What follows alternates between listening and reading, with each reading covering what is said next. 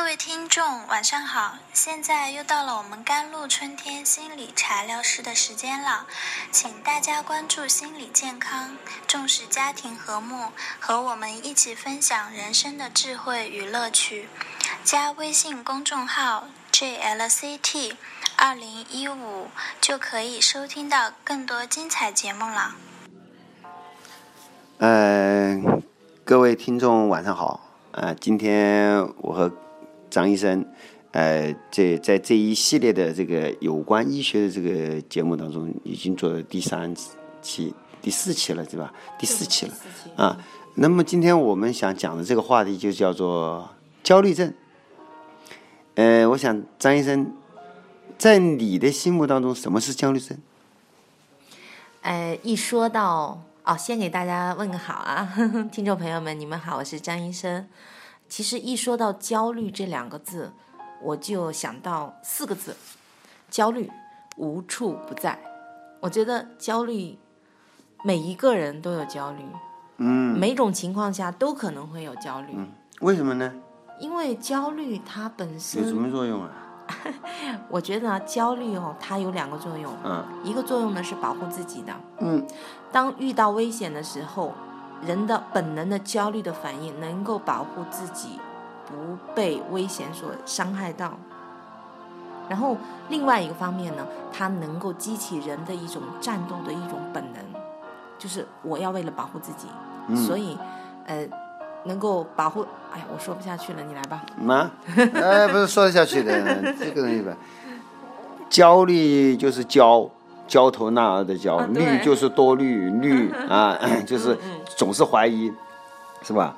焦虑本身它就是一种，嗯，一种正常的人的正常状态，说的没错。嗯。但是如果焦虑扩散了、放大了，那可能它就不一定是一种正常的现象了。对。你比如说过度的警觉，对，过度的怀疑，过度的担忧，啊，等等都可以。那所以我们时常形容呢，焦虑症最大的特征就是，啊，把一只猫随时看成老虎，是吧？任何时候都觉得有鬼，啊，飘一下 树叶，飘一件衫，飘一个影子，可能都会成为他惶恐不安的一种一种这个影响。没错，所以呢，我觉得从焦虑的来源来讲，可能从我们的祖先那里，当遇到动物来袭的时候，他会焦虑，所以他会逃跑。或者说他会去战斗，但是如果没有动物来临，没有危险来临的时候，自己一样是很警觉、很不安、很担心。那么这个时候，不好意思，你的焦虑太过了，那可能就是焦虑症了。哎，我这样说，呃，不知道好不好，是吧？嗯。我觉得就是因为焦虑症，我我也患过一下。嗯。我告诉你，全世界。嗯。所有的事物当中都可以忍受，嗯，包括抑郁、抑郁，呃，断了手、断了腿，或者肠子穿了，啊，或者心脏心脏病了，它可以咬着毛巾，嗯，打湿了水死咬着，是吧？像那些这个战争年代的时候，那些没有麻药要锯腿，对，那麻药是没有麻药就沾湿了水，拿个毛巾死咬着去，但是。唯独焦虑是不可以忍受的，没错，非常非常认同。对啊，嗯，所以它是一种慌慌张张、整整天心慌心跳啊，涵盖许多躯体症状的一种疾病。没错，是吧？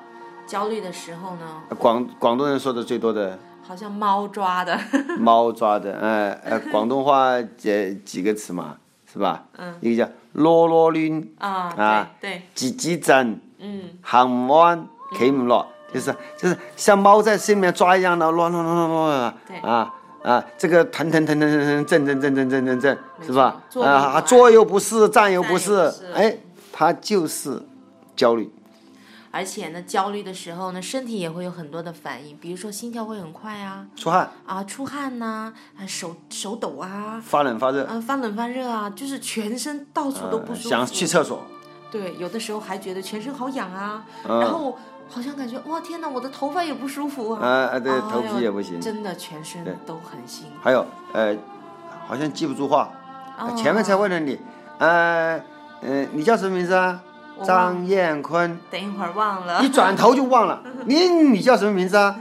他问了很多次，因为他不确定。没错，所以说他的注意力也会不集中，然后呢，记忆力也不好，整个人呢就会，哎，用一个什么样的词来形容呢？就像漂浮在水面上的一个球，对，它定不下来，嗯，呃，稍微有一点风吹，然后呢，水面稍微动一点，好家伙，它动得更厉害。，对，嗯。嗯，呃，焦虑在我们临床当中这个表现是很多的，因为它有很多躯体症状，刚才说了是表皮症状，还有打嗝、嗯，会的，空鼻症对，啊、然后喉咙里没和气，总觉得有个有个东西塞在这个喉咙里面，吐又吐不出，啊，对，就是这个声音了，差不多了，哈哈，啊，还有胃肠不好。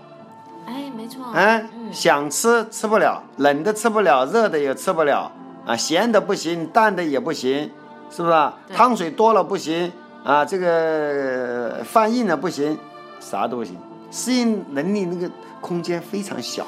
哦，所以我觉得焦虑的时候，整个人的一种状态都是一种高警觉的状态。，对，包括从头到脚，从外到里，你的内脏它都是高警觉的状态。对，因为它它受神经影响嘛啊，没错它呀它从大脑啊，通过枕骨大孔，然后从从那个呃呃脊髓下来，嗯是马尾神经一直到底，都是受它影响的。所以整个神经系统都是处于一种高敏感的一种状态。所以你想想这个人能舒服吗？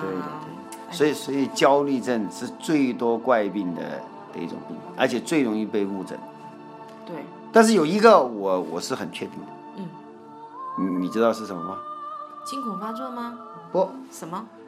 病例哦哦哦谁拿着一扎病例来找我，我十之八九就知道他是焦虑症。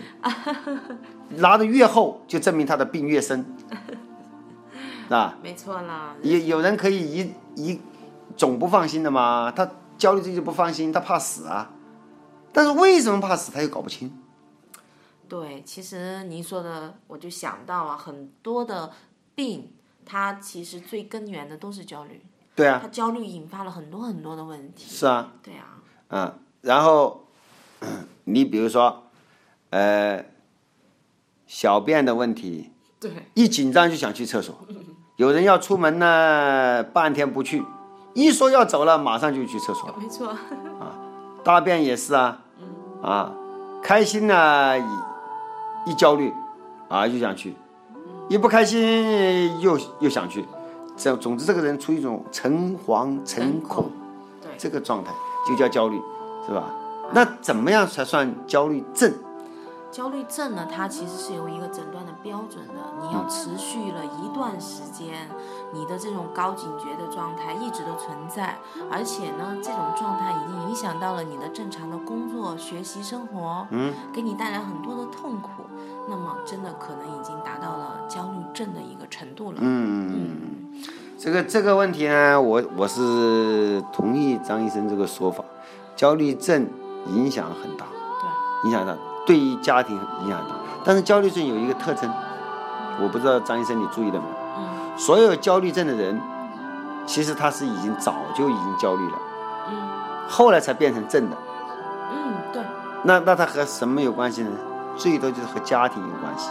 啊，他对家庭不安全，比如说父母老吵架，啊，或者或者呃这个经济上有什么问题，他就焦虑了。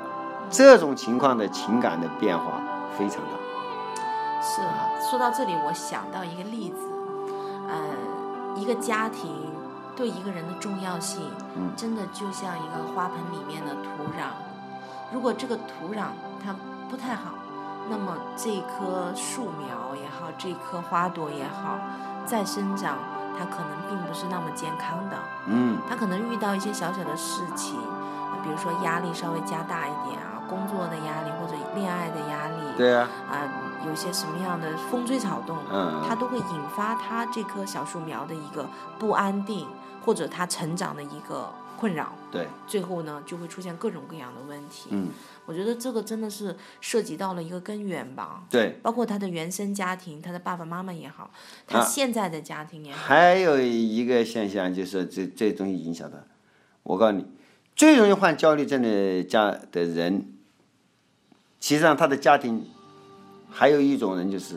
特别幸福，太完美了，是？太完美了，他很怕失去那种幸福感，然后他就很焦虑。哎呀，你的这个视野真的很广，李甘医生，我觉得没错没错是这样的，啊，对，啊，因为他太完美了，他吃喝玩乐他啥都不缺，但就怕患病，所以他就整天想象自己万一患病怎么样，老公患病了怎么样，儿女患病了怎么样，而且女同志居多对。啊。呃，昨天呢，我在做咨询的时候，还跟我的一个来访者，我还举了一个这样的例子。嗯，一个人呢，如果他的生活中经常是充满了各种各样的挑战，嗯那么可能他的抗压能力是会比较强的，嗯因为见惯不怪嘛。嗯但是如果一个人生活中平淡如水，就像哇无风的海面那么平静，最后呢，可能小小的一点波澜都会让他觉得哇这个事情太大了，很难去接受，所以他的抗压能力就会很差。对。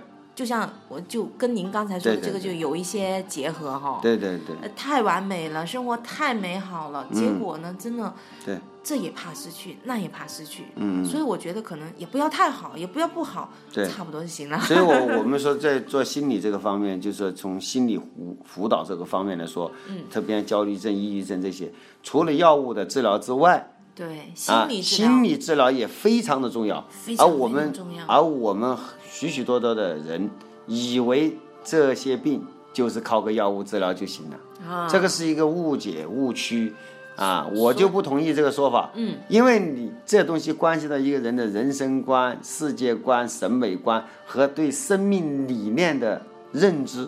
没错，你这些东西不校正，光去用点药，它能好得完吗？没错。